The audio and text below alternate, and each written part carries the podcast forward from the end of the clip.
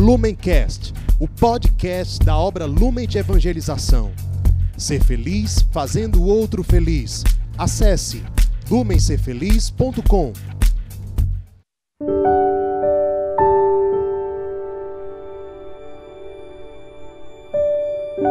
Olá!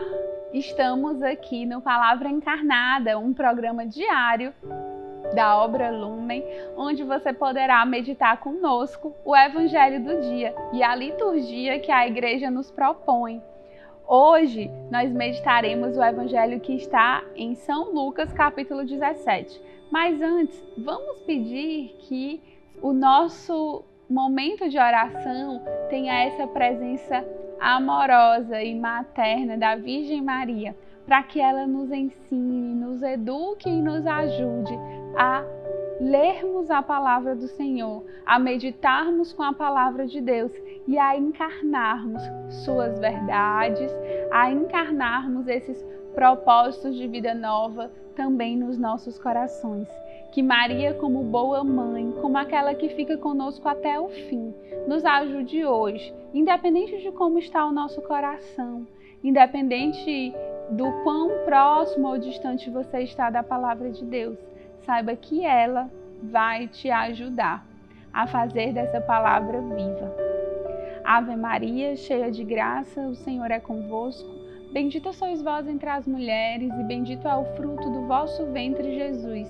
Santa Maria, Mãe de Deus, rogai por nós, pecadores, agora e na hora de nossa morte. Amém. Continuaremos reunidos em nome do Pai, do Filho e do Espírito Santo. Amém. O evangelho de hoje está em Lucas, capítulo 17, dos versículos de 11 a 19.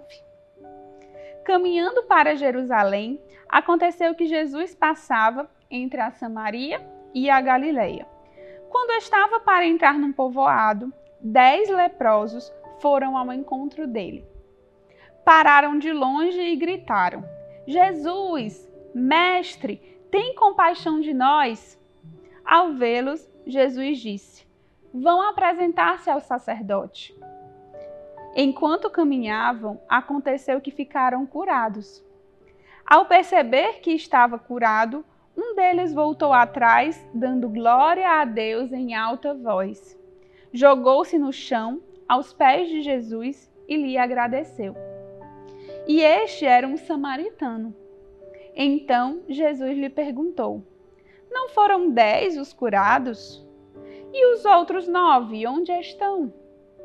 Não houve quem voltasse para dar glória a Deus, a não ser esse estrangeiro? E disse a ele: Levante-se e vá, sua fé o salvou. Palavras da salvação, glória a vós, Senhor. O evangelho de hoje, né, é muito conhecido de vários de nós, e ele nos coloca a figura dos leprosos. A gente sabe que a lepra, né, no tempo de, de Jesus, era uma doença que não tinha cura. Então, uma pessoa que tinha lepra, ela estava condenada à morte, e era uma morte muito dolorosa, porque a, a doença, né, ela vai se alojando mesmo nas extremidades da pessoa, nos dedos, né, depois no tornozelo, no, no punho, e vai é, apodrecendo as estruturas. Então tem um odor, tem uma perda mesmo dos membros, né? E as pessoas tinham muito medo, porque ela é contagiosa, né? Então essas pessoas elas eram excluídas da sociedade. Elas ficavam à margem, elas tinham que ir para fora das cidades. Elas ainda tinham que caminhar é, segurando um sino no pescoço, né, com um sino pendurado no pescoço, para avisar e dizer para todo mundo: olha, tem um leproso vindo aí, tem um leproso vindo aí, para que as pessoas, sabendo, se afastassem e não tivessem o risco de contrair lepra.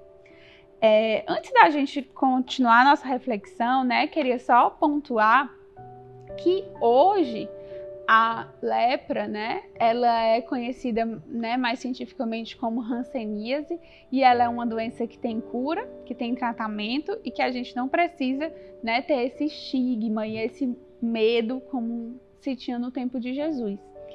Mas eu queria chamar você a pensar, né? Essas pessoas, os leprosos, eram aqueles que tinham o seu corpo, a sua existência desfigurada. Eles começavam a ter a aparência alterada, a não conseguir mais andar, fazer o que uma pessoa, né, normal faz. Eles não podiam mais andar na cidade. Ou seja, a lepra era uma doença que os impedia de viver, como eles foram criados para viver. E hoje, quais são as lepras, né, as atuais lepras da nossa sociedade? Será que são as drogas, os vícios? Será que é o nosso egoísmo, o nosso individualismo, a nossa maneira de só pensar em nós mesmos e de não pensarmos no outro? Será que é a nossa ambição que nos faz tão voltados para o dinheiro, para o poder, para o ter, que a gente deixa de viver como Deus nos criou para viver? Talvez para cada realidade haja uma lepra, haja uma doença diferente, inclusive doenças espirituais, né? Como a preguiça, que nos leva a uma mornidão, né? E várias outras coisas que podem, né, a luxúria, vários outros pecados e doenças espirituais que podem nos colocar numa existência que não é aquela que Deus sonhou para a gente. Então, que hoje você já possa ir pensando quais são essas doenças, quais são essas lepras que te afastam do que Deus sonhou para você. Se você quiser, pode até ir escrevendo para que você não esqueça de nenhuma delas.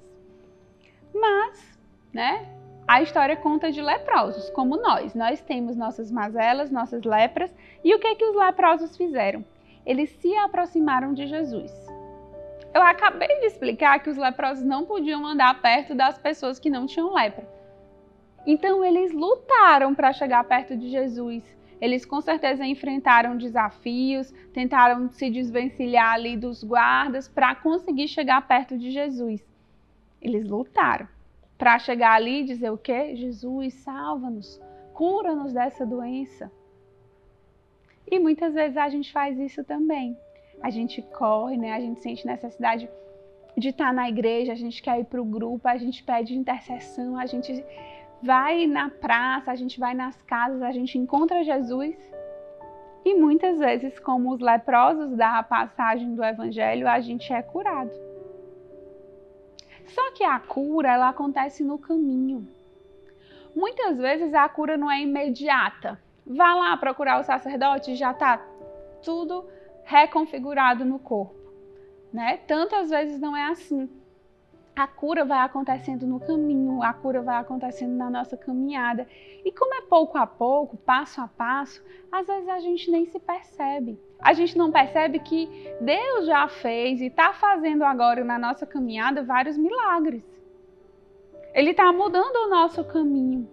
E aí, como não é um milagre instantâneo, a gente não vê a grandeza que Deus já fez nas nossas vidas quando ele nos tirou de alguns caminhos e nos colocou nos caminhos de Deus. Quando hoje ele te trouxe aqui para estar tá ouvindo essa meditação do Evangelho e estar tá pensando sobre isso. Para que você entenda que na tua vida o Senhor já operou um caminho de salvação. Que pode ter sido gradual, paulatino, pouco a pouco, e você não se percebeu. Mas há um movimento de cura em todos aqueles que encontram Jesus. E aí, às vezes, a gente esquece tanto que foi um milagre de Deus, que foi uma cura de Deus, que foi esse nosso pedido, que a gente começa a pensar, né? Isso é muito comum nas casas. A gente tá vê irmãos que estão caminhando nas casas e aí eles começam a se imaginar que estão super bem. Ah, negócio de ficar aqui, negócio de ficar indo para o grupo, negócio de ficar aqui seguindo algumas regras. Eu vou ficar bem, só eu e Deus, eu posso seguir sozinho e muitos deles, né, quando não estão preparados ainda, acabam metendo os pais pelas mãos. Também muitos jovens e adultos, né, que são dos grupos, que estão na caminhada com Deus, eles pensam: ah, mas eu não preciso mais disso, eu agora tenho outro foco, eu preciso trabalhar, eu preciso estudar, eu preciso cuidar da minha família. E vão se afastando desse caminho, vão se afastando desse encontro com Jesus.